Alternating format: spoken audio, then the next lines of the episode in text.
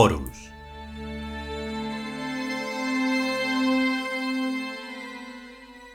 Primer capítulo. Séptima parte.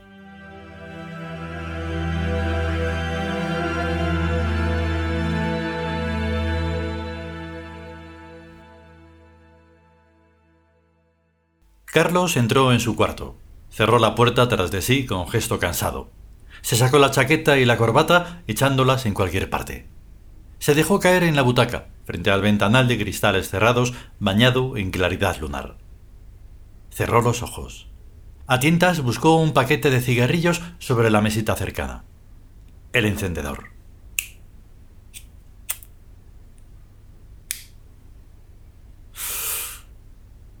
Aspiró con hondo suspiro la primera bocanada de humo. Algo en su cerebro se sintió reconfortado. Lástima que no beneficie a los pulmones, según dicen. Recordó la tarde pasada en casa de unos amigos, un matrimonio sudamericano recién venido a España, joyero él y escritora ella, simpáticos y amables, pero con un indefinible hálito de misterio que le atraía al tiempo que inquietaba. Habrían sido unas horas verdaderamente deliciosas si no fuera por... ¿Por qué habrá decorado este hombre su despacho de esa manera?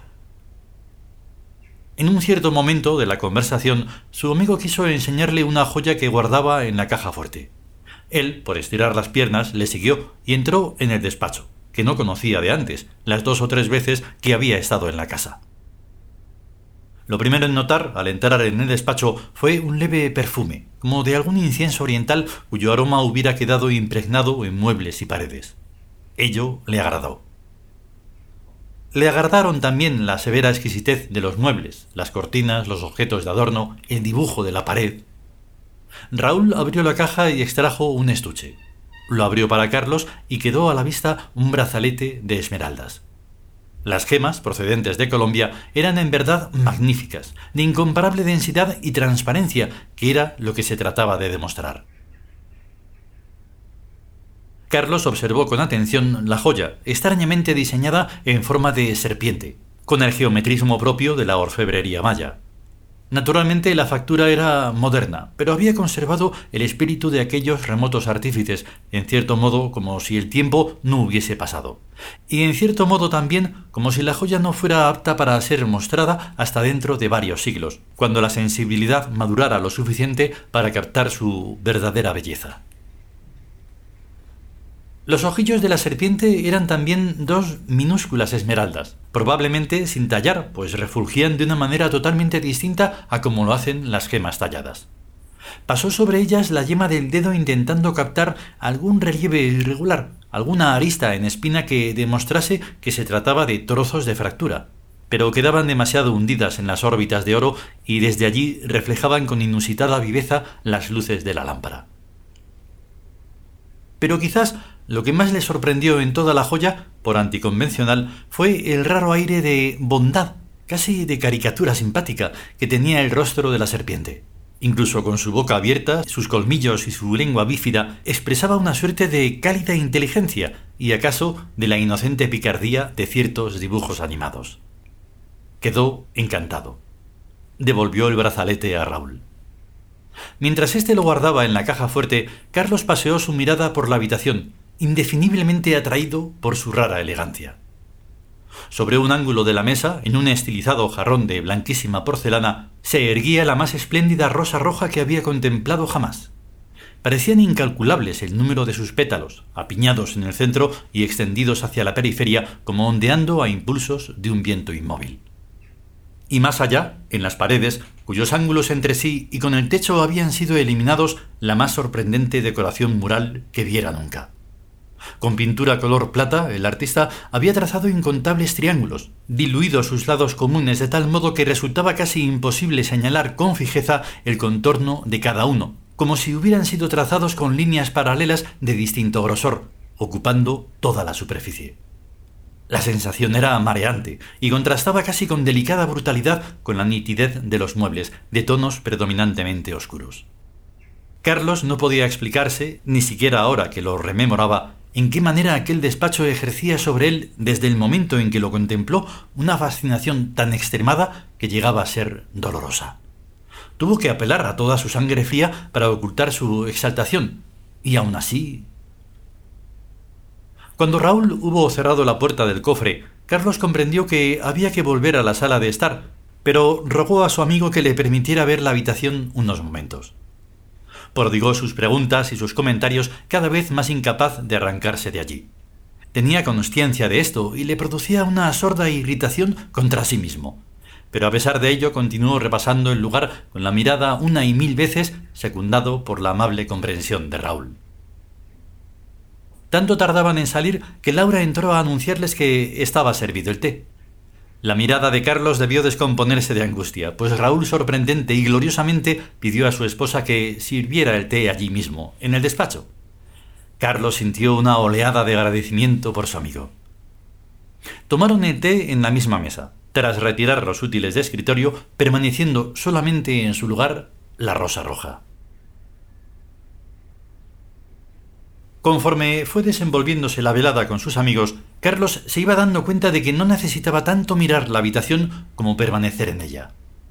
Podía atender perfectamente la charla sin distraerse de los temas, e incluso demostró una inusual locuacidad, porque en el fondo de su alma no deseaba sino estar allí el mayor tiempo posible. Claro que o bien no podría quedarse a cenar o de hacerlo tendría que ser en el comedor. Ya era raro que se pudiera tomar el té en el despacho, la cena, desde luego no.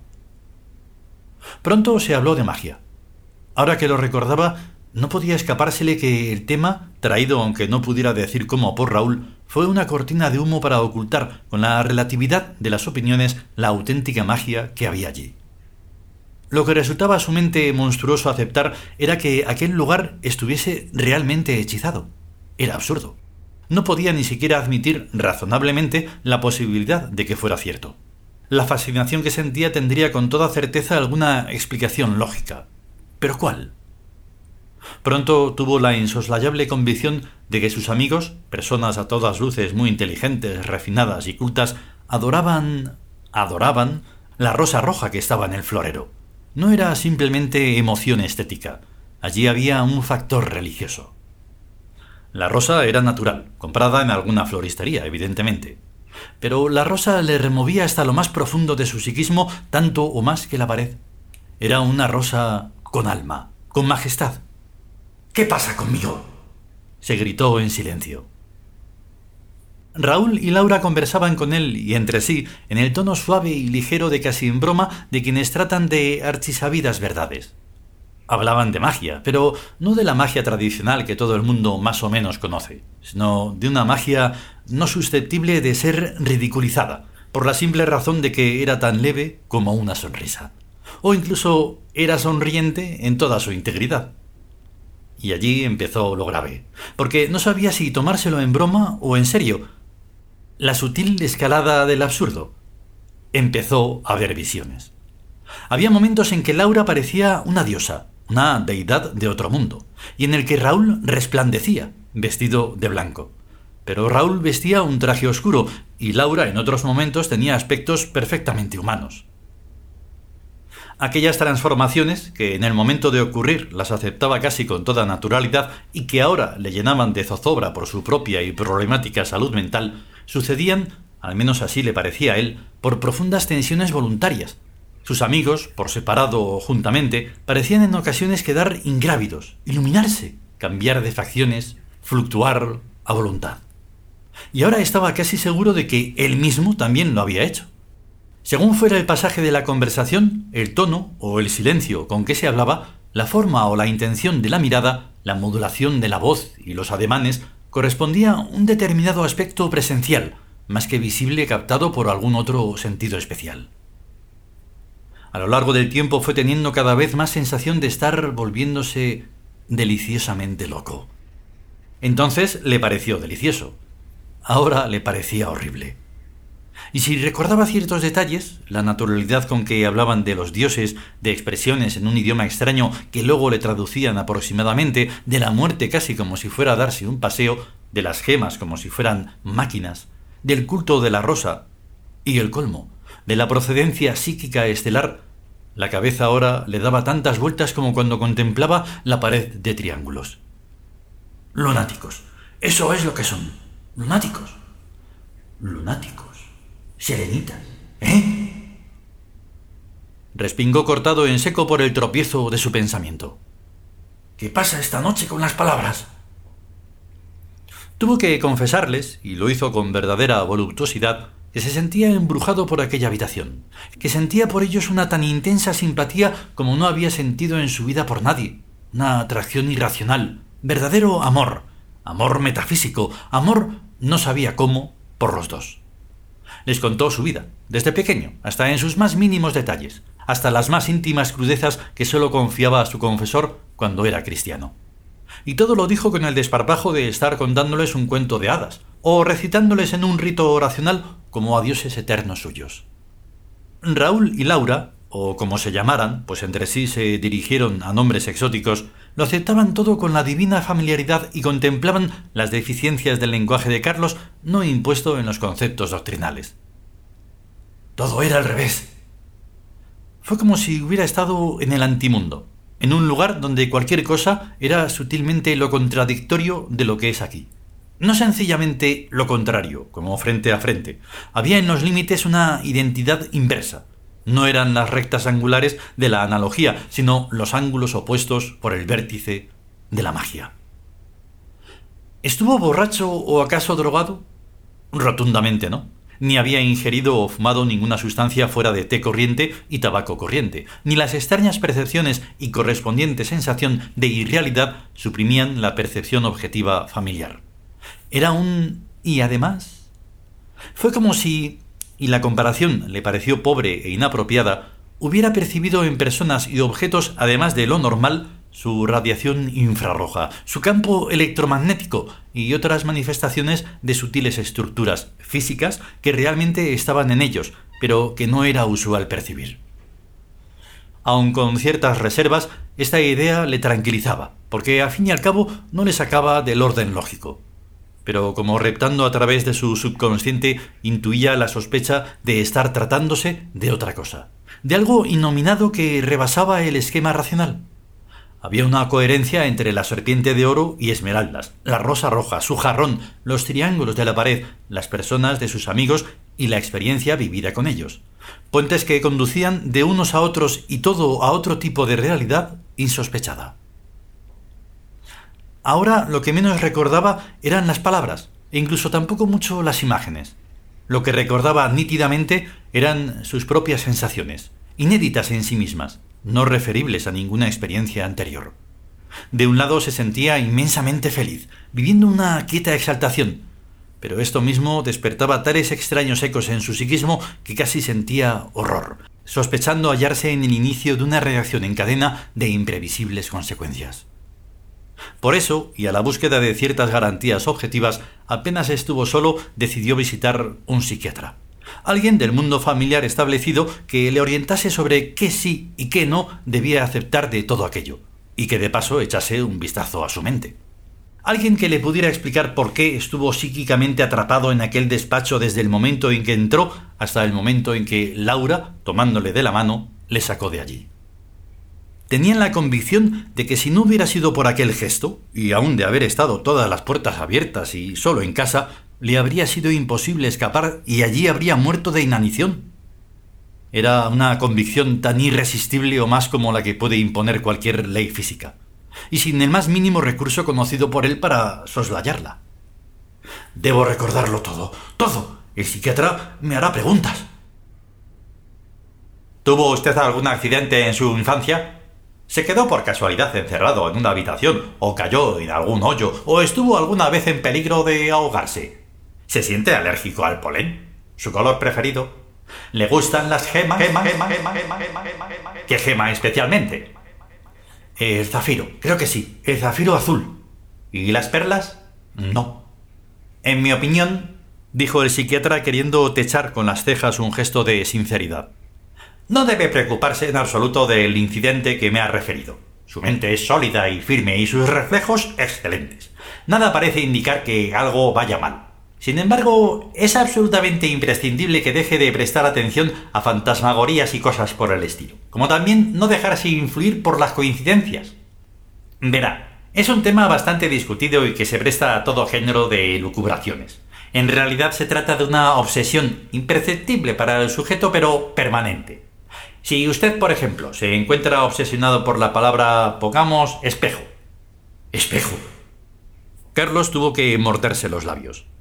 Cualquier tropiezo casual con dicha palabra, en una conversación, en un anuncio, en un periódico, en un cristal. En un cristal, claro. Lo que significa el despacho es un cristal poliédrico. No hará sino reforzar su obsesión y llegará hasta creer que todo el mundo se ha puesto de acuerdo para hacérsela oír. Sí, comprendo. Entonces, las coincidencias... Ya se lo he dicho. Repeticiones fortuitas. Carlos respiró hondo, buscando fuerzas para decir lo que se creía en la obligación de decir. Mire, doctor, ahora que usted me explica esto, es cuando he realmente comprendido la causa de gran parte de la fascinación que sufrí en el despacho de mis amigos. El médico sonreía con beatífica satisfacción.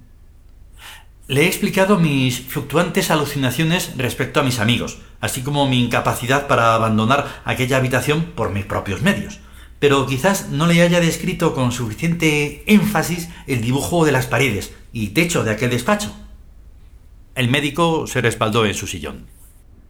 Me dijo que los muros y el techo estaban decorados con triángulos de color plateado y que los rincones de la pieza no formaban líneas rectas. En efecto. Bien, ¿y eso qué le sugiere? El interior de un gran poliedro de espejos.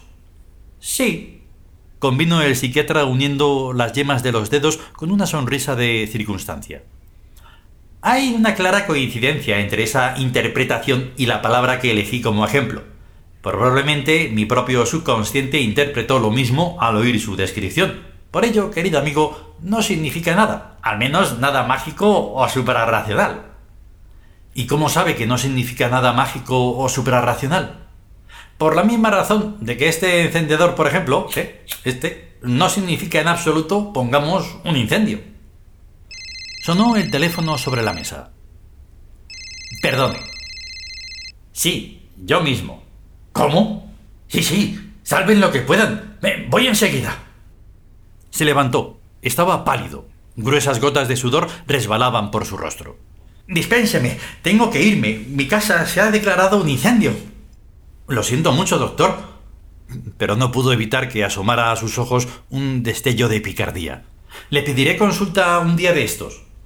Sí, sí, cuando quiera. Ya en la calle, a Carlos le pareció el mundo no solo más firme y sólido, sino además inmensamente fascinante. Tenía ganas de reír y solo a duras penas pudo contener la carcajada.